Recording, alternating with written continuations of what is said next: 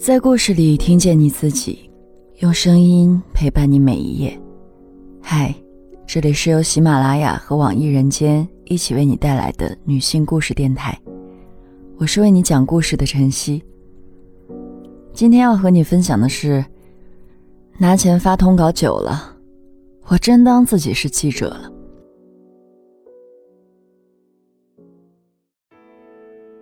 二零一六年四月份。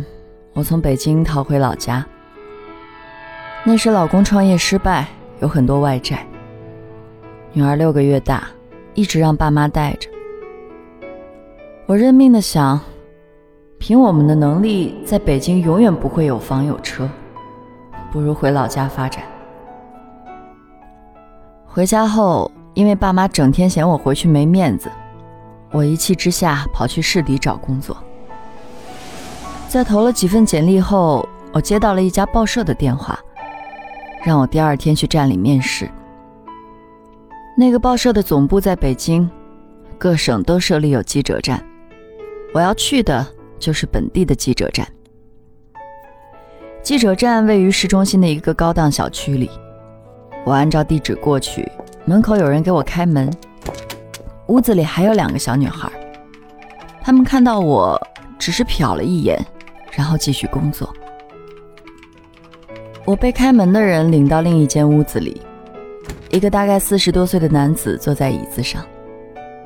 他说他是站长，问了我基本情况，然后说这边试用三个月，管饭，没有保险，但有补贴，工资按实习生算，但采访、参加会议的差旅费是我们自己的，一个月下来也不少赚。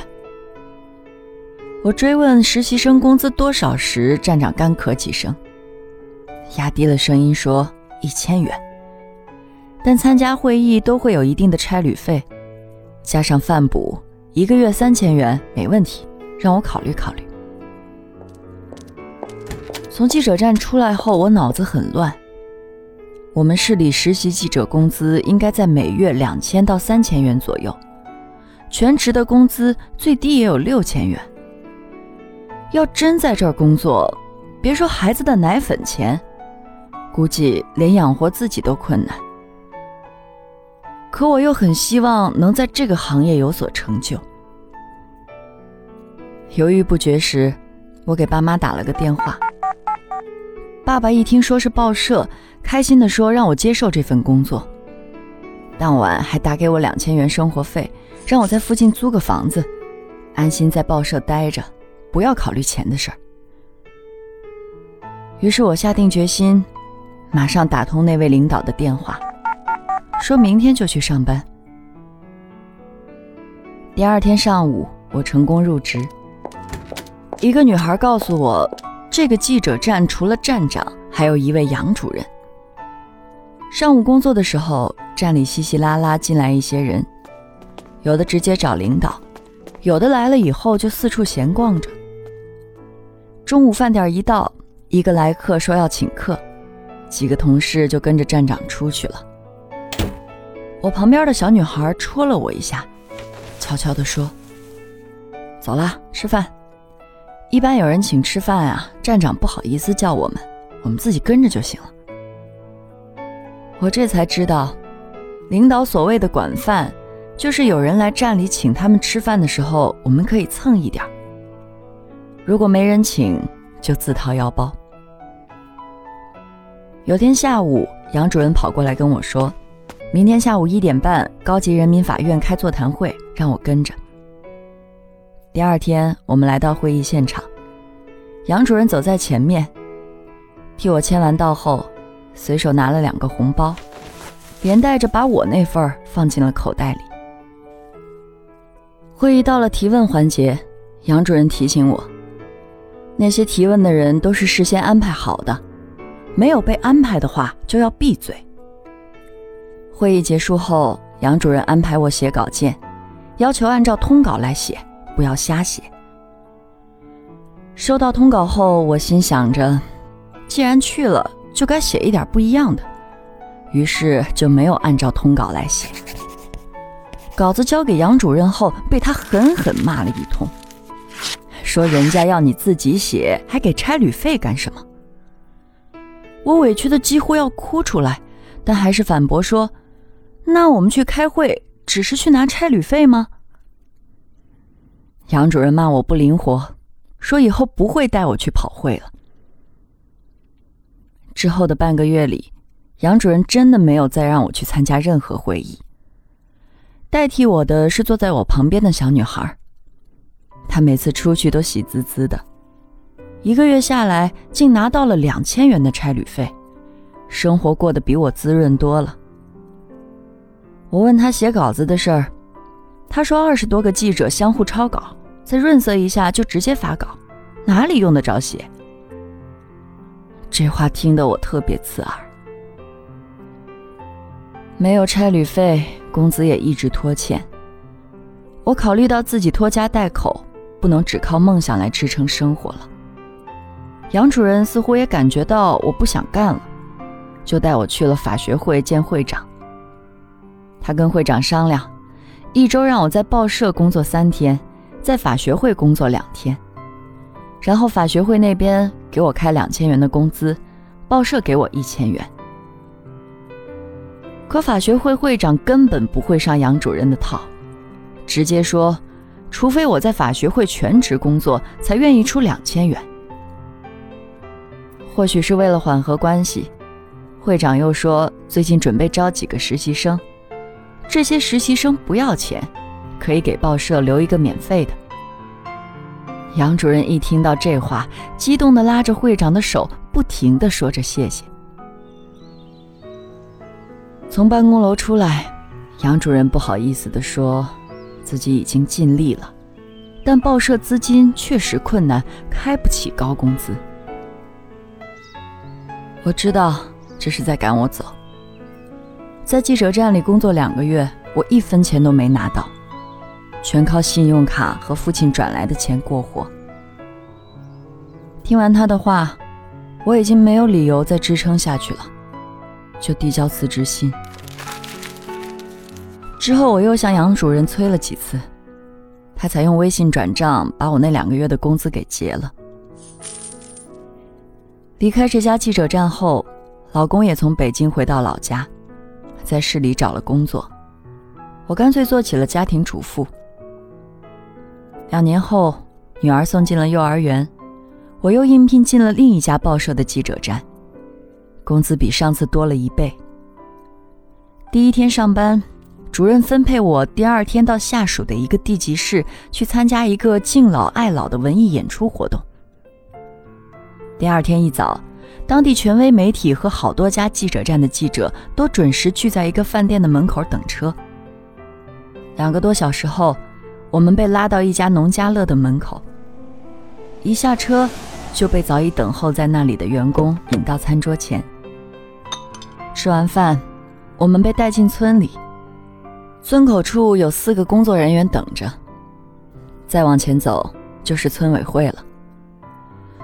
村委会四周的围墙上画满了宣传画，上面写着“常回家看看，常给爸妈通电话”之类的标语。大院里的舞台已经搭起来了，舞台下面是已经摆好的座椅。门口陆陆续续有人进来，不到半个小时，大院里已经挤满了人。他们听说来了不少记者，个个都热情高涨，其中还有不少赞助的商家。文艺演出还算精彩，大家都纷纷鼓掌。演到最后，提供赞助的商家给村里九十岁以上的老人送红包，每个红包里有三百元。有些老人生活不能自理，就由家人背到了现场。老人们一个个闭着眼睛，好像现场的一切都跟他们没有关系。倒是他们的子女看到有记者拍照，纷纷抢着扶正老人的帽子，拉着毯子盖住老人的腿，生怕记者看不到他们对老人的孝心。当商家的工作人员来到老人面前送红包时，如果看见记者没有拍照，就迟迟不给，让老人们的手一直悬在半空。当记者的镜头对准他们后，他们又一下子变得亲切无比，跟坐在轮椅上的老人合影，把脸特意贴紧老人的脸。老人露出了不习惯的表情。我本来还想采访一些老人，但被领队叫回了车上。返程的路上，一车人昏昏欲睡。我刚要睡着，手机突然响了一声，是个六百元的红包。我傻里傻气的给那人发了一个大大的问号。他大概明白了我是个新人，回了三个字：辛苦费。我问坐在我旁边的男孩是不是也收到了红包，他说没收到。刚说完，领队就在车厢里发话，让大家加他微信。一会儿，我旁边的男孩也收到了相同数额的红包。我们十五个记者。包车、吃喝、红包，算下来花销应该不少。想想举办活动的人也真是下了血本了。就在大家点着手机收红包的时候，领队又发话了，说今天辛苦了，通稿已经发给我们了，麻烦标题改一下，不要一样。十几个记者异口同声地说：“没事儿，放心，会把事办好。”回去后不到三个小时。这次活动的稿件就在各大网站上铺天盖地了。我的文章是最后一个发出的，也许是我不懂行规，也许是我明知故犯。我又在通稿的基础上改了一稿。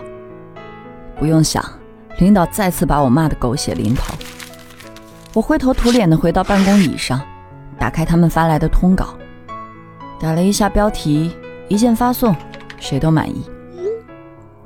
隔了一天，主任就又要我跟他参加会议。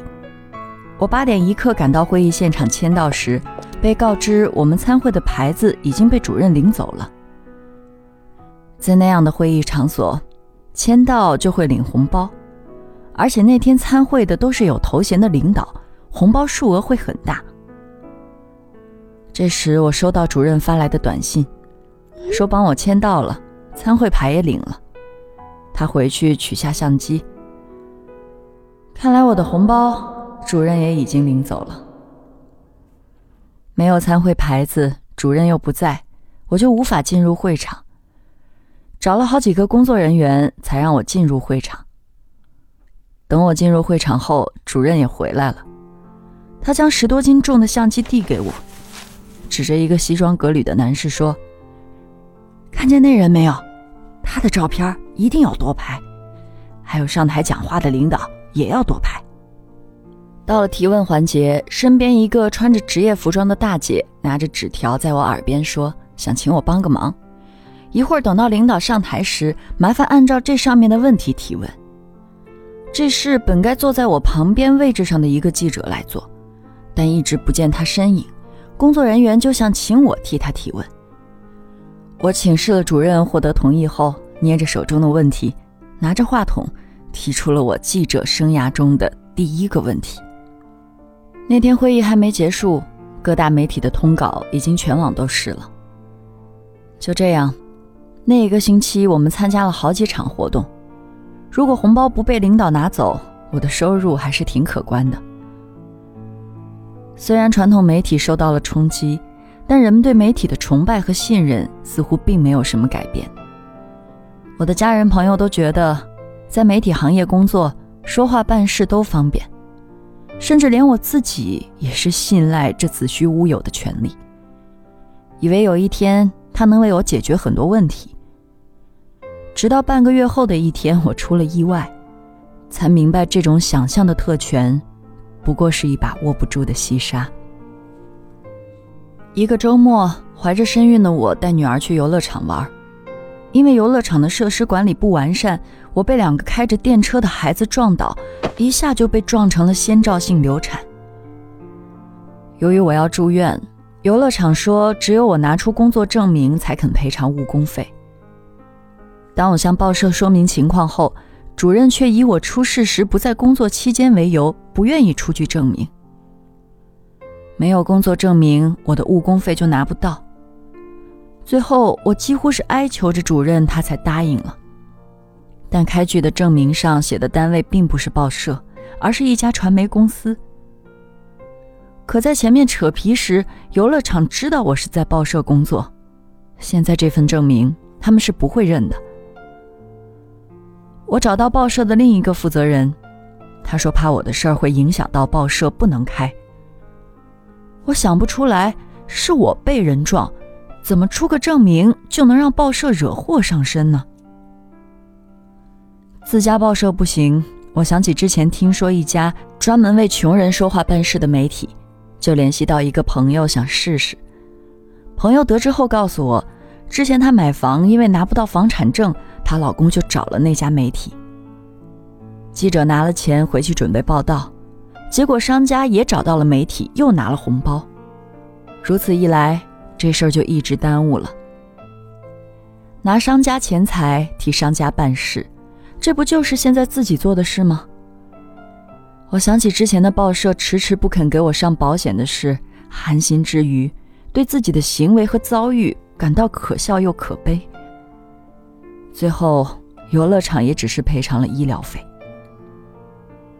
我还在住院时，报社的领导就天天催，说现在需要人，我这样没法工作，要我交钥匙。我明白报社的意思，只想着，只要孩子好好的，也不愿去纠结，就辞职了。